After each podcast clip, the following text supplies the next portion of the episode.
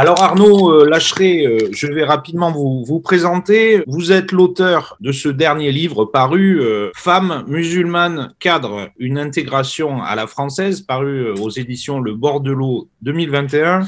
Je dirais que c'est un livre qui est très cohérent avec les livres précédents que vous avez commis, La femme et l'avenir du Golfe, Les territoires gagnés de la République, et que vous êtes un docteur en sciences politiques et un dirigeant surtout d'école, une école euh, de commerce qui se trouve à Bahreïn, euh, la French Arabian Business School, partenaire de l'ESSEC, et donc euh, on peut dire un expatrié tout simplement, et peut-être un, enseignant et un chercheur engagé. Est-ce que ça vous va comme présentation? Alors, je suis plus vraiment expatrié. Maintenant, je me considère d'abord davantage comme un immigré.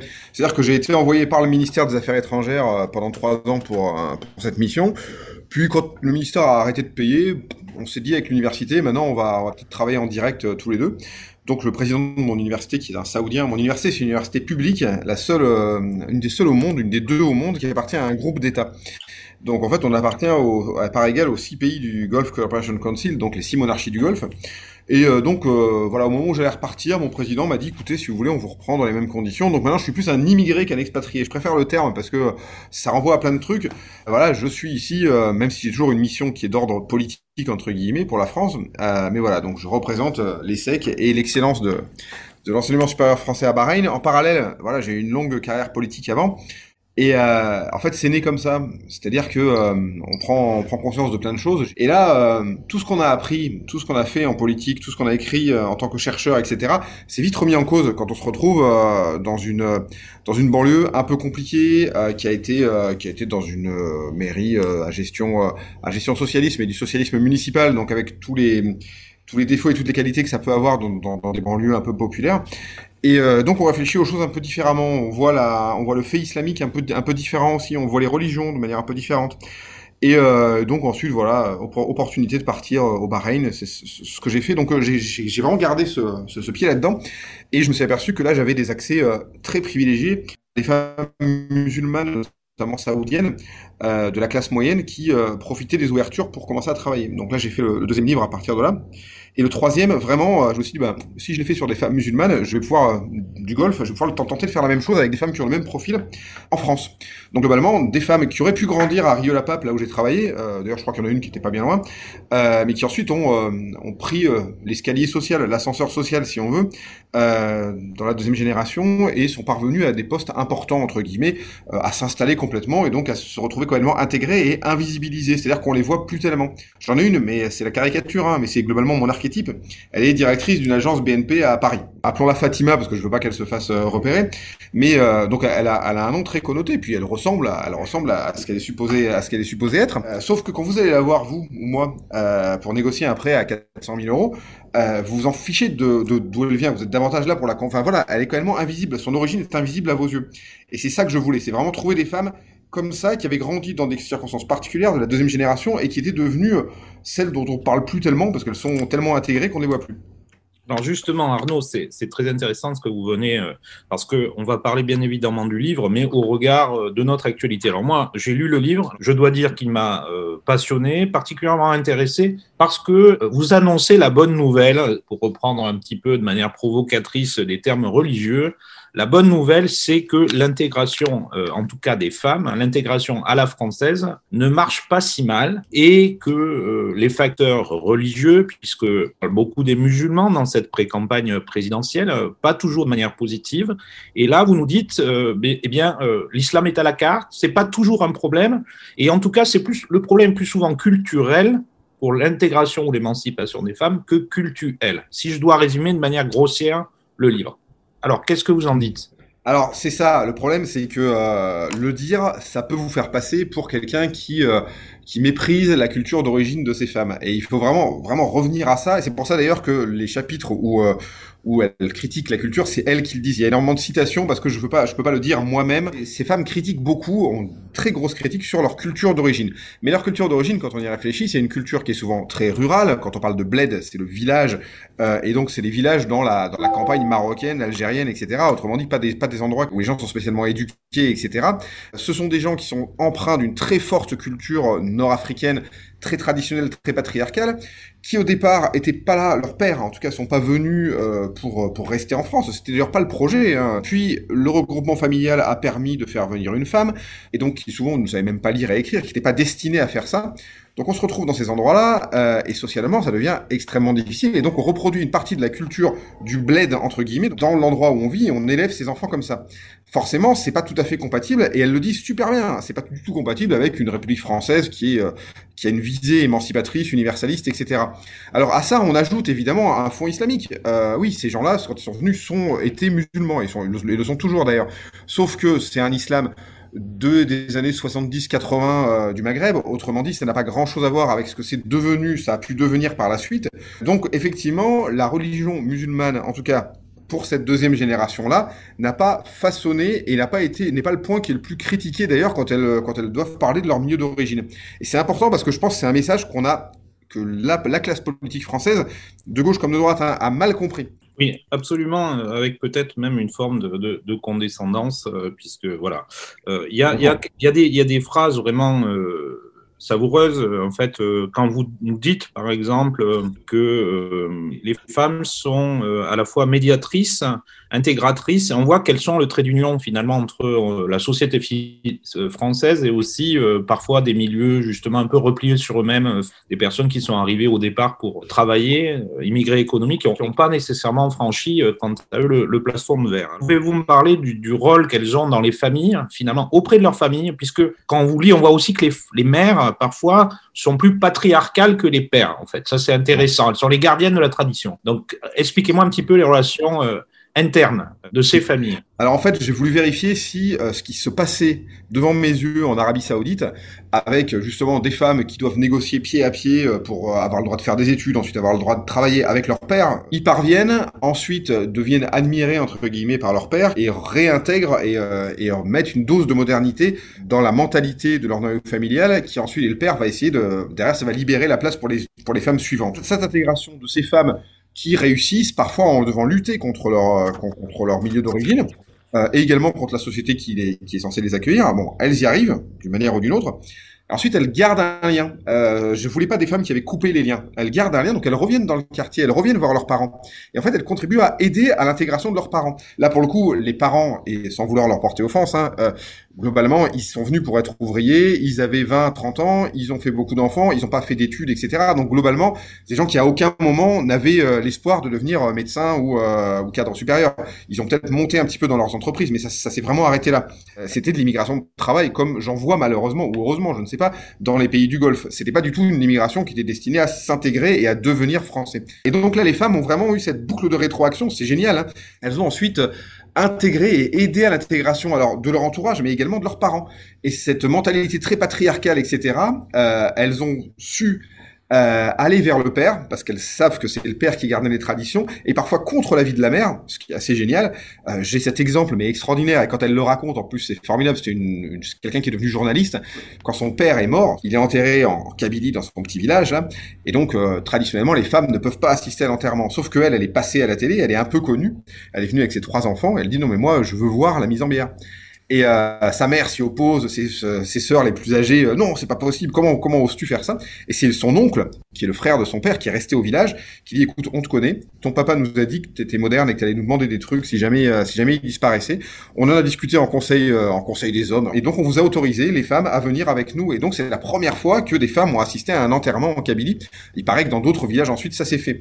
Donc voilà, ça va vraiment jusqu'au point de, de changer même des traditions dans le village d'origine où elle a, où elle a mis les pieds trois fois dans sa vie, quoi. Voilà, on est, euh, on est vraiment sur des choses qui sont fortes. Euh, voilà, comment on fait pour faire accepter ça et quelles sont les, les stratégies qu'elles mettent en œuvre euh, Comment elles se servent du petit prestige interne qu'elles ont, auquel elles ont eu droit pour pour y arriver Et comment elles jouent le rôle de micro-modèle auprès de celles qui vont les suivre Après, je ne sais pas si c'est amené à perdurer. Et pour moi, malheureusement, la, la politique de l'intégration française va plutôt à l'encontre et plutôt là pour freiner ce genre de mécanisme qui est quasiment naturel au lieu de, au lieu de l'aider et de le pousser.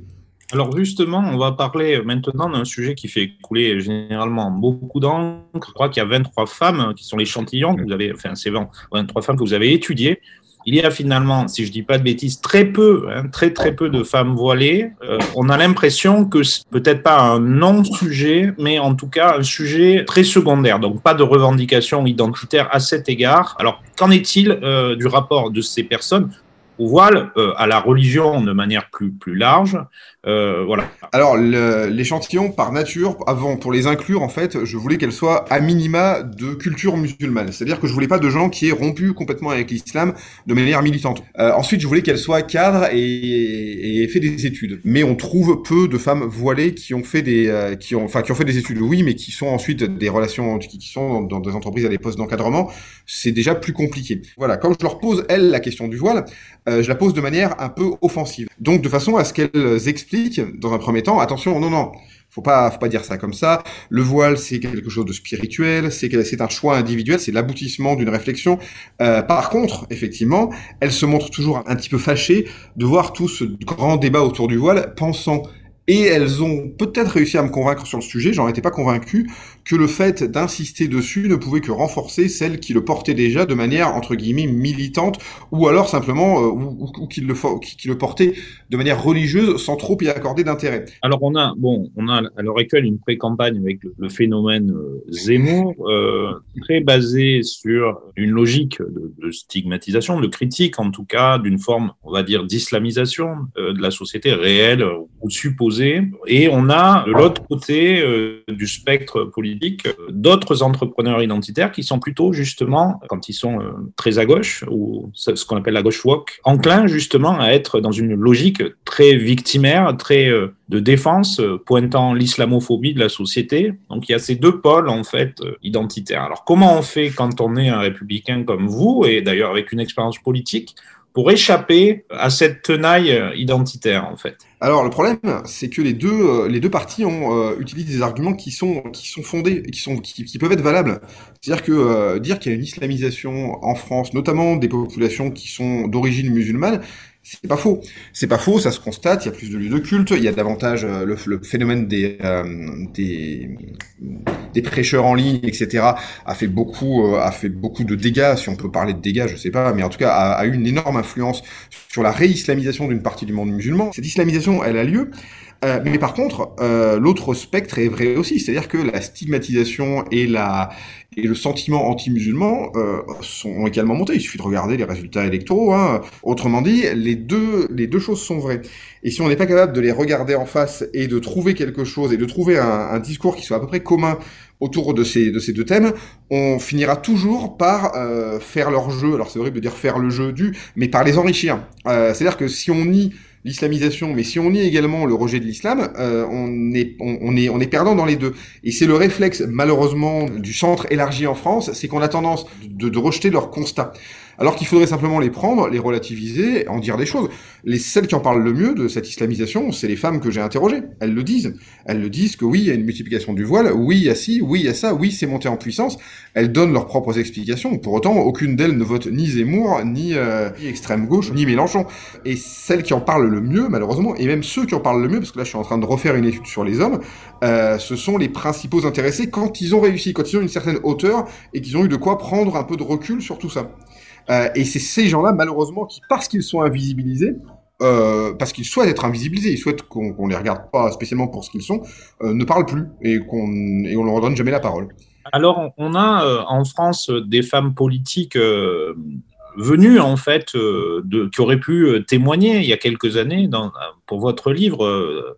Les Najat Vallaud Belkacem, les Rachida Dati, euh, Yamina Benguigui à un autre niveau, puisque j'ai travaillé avec elle. Alors, euh, pourquoi ces femmes qui sont finalement porteuses dans leur parcours euh, de solutions, qui ont justement négocié, trouvé des solutions pour marier tradition et modernité finalement, ou, pour avoir une approche distanciée, apaisée de la religion. Pourquoi on ne les entend pas plus finalement, puisqu'elles sont là On a des, des femmes politiques d'origine maghrébine, d'origine de religion musulmane.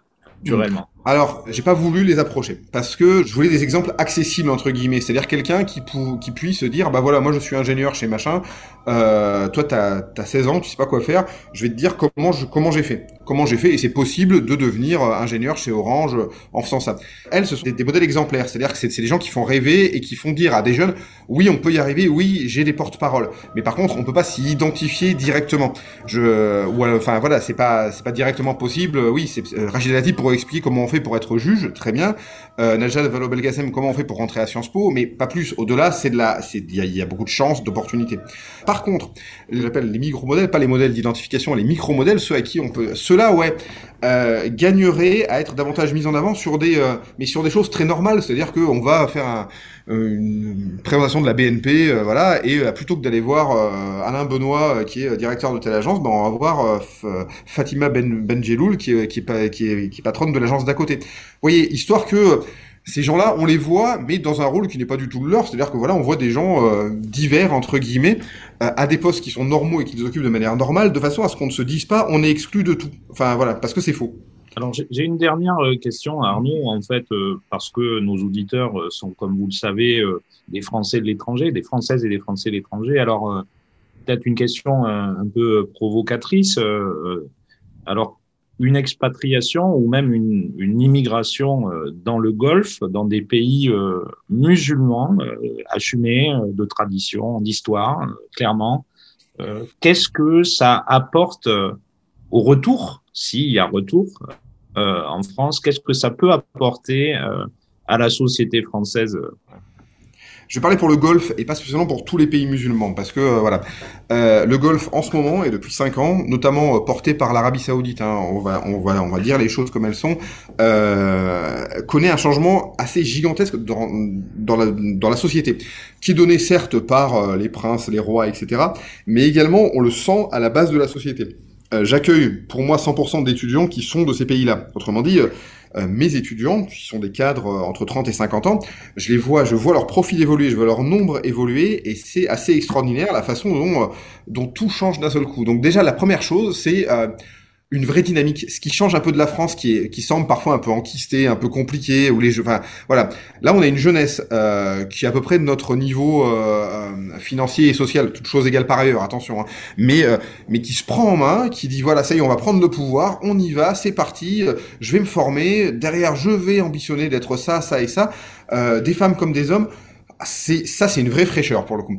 Et ça permet aussi de relativiser énormément euh, énormément la religion musulmane il y a un vrai recul aussi par rapport à ça. C'est-à-dire que ce que j'appelle l'islam du choix, qui est, euh, qui est très provocateur par rapport au langage des islamistes, hein, surtout ceux qu'on a en France, c'est euh, faire le choix d'un islam qui ne soit pas si contraignant que ça, tout en restant, voilà, je suis, je suis musulman, je crois en Dieu, mais euh, mais j'allège le plus possible tout ce que toutes les contraintes qu'on pourrait me donner en appliquant un verset du Coran qui est pas de contrainte en religion, et ça marche très bien. Et, euh, et, je pense que ceux qui habitent dans le Golfe euh, et qui m'écoutent le comprendront très bien, et ceux qui ont, qui seraient tentés par euh, par une expatriation euh, le comprendront encore mieux si vous hésitez vraiment, notamment alors l'Arabie Saoudite, hein, malgré l'image que ce pays peut avoir, euh, Riyad depuis 5 ans, ce n'est plus la même ville, et je le dis sans aucun problème.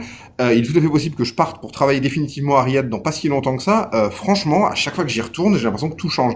regardez, si vous avez l'occasion. Hein, passer une journée à Riyad en terrasse d'un café, parce que maintenant il y a des terrasses de café, oui, euh, et regarder les femmes qui sortent. Vous verrez que 30% euh, peut-être des femmes saoudiennes ne portent plus de hijab, ne portent plus de voile. C'est extrêmement étonnant. Euh, voilà, tout ça parce qu'il y a un élan, et un élan qui semble assez impossible à rattraper. Et euh, là où mon travail prend du sens, c'est que moi, ces femmes, je les forme pour qu'ensuite elles prennent leur place dans la société, de façon à ce que s'il y avait, comme beaucoup me le disent, attention, il y aura peut-être un retour de flamme. Ouais, il y aura peut-être un retour de flamme.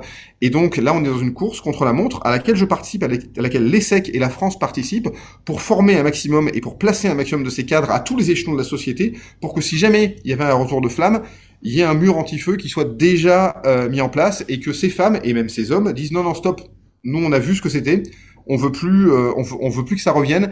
Et pour que les, les barbus, s'ils devaient revenir en force, se disent, ma mince, en fait, euh, en fait, ils ont déjà, ils sont déjà au pouvoir dans toutes les catégories intermédiaires de la société. Voilà. Et c'est pour ça que mon, je, je, trouve que ma mission a un vrai sens. Mais en Arabie Saoudite, il y a une ouverture. Les jeunes ont pris l'ouverture. Maintenant, il faut leur donner les moyens de euh, d'organiser la muraille qui va empêcher, parce qu'un jour ça arrivera, euh, ceux qui euh, ceux qui les privaient de liberté de, de revenir de manière trop forte véritablement à vous, à vous remercier euh, pour euh, ce, cet échange euh, d'une grande richesse et puis pour le rôle qui est le vôtre. Alors, on a tendance à abuser du terme ambassadeur de la France, etc. Mais je crois que ambassadeur du supérieur entre peut-être même des civilisations, des, des, mondes, des cultures différentes, vous, vous le méritez et vous remerciez euh, chaleureusement et inciter les auditeurs à se précipiter sur le livre et puis sur les précédents aussi, puisque je crois que ça forme un tout.